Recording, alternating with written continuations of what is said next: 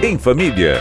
O espaço da Rádio Bandeirantes para falar sobre a educação dos nossos filhos, com a diretora editorial da revista Pais e Filhos, Mônica Figueiredo. Olá, Mônica. Tudo bom? Tudo bem. Eu queria te perguntar sobre dicas para quem tem guarda compartilhada num divórcio. É uma pergunta muito frequente. Ah, é difícil, né? Porque a gente separa normalmente. Ninguém em casa para separar. Separação não existe separação numa boa, né? É difícil. Sempre tem um que está sofrendo mais que o outro. São raros os casos onde as pessoas conseguem manter o equilíbrio.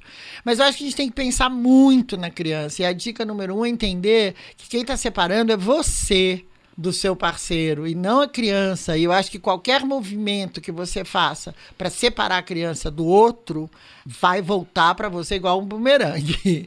Isso não é legal. Então eu acho que a grande dica é você confiar no amor que a outra pessoa tem pelo seu filho e entender que isso é importante para ele. Não é fácil, mas tem que fazer a cabeça. Qualquer coisa vai para terapia, se vira, faz ginástica, toma um porre, faz qualquer coisa, mas segura a sua onda. Quem menos tem que sofrer nessa história são não, os filhos. Não, tem que entender, até a criança entender que tem esses dois lugares em paz, tá na mão da gente fazer essa passagem. Separação não precisa ser o fim do mundo, não precisa.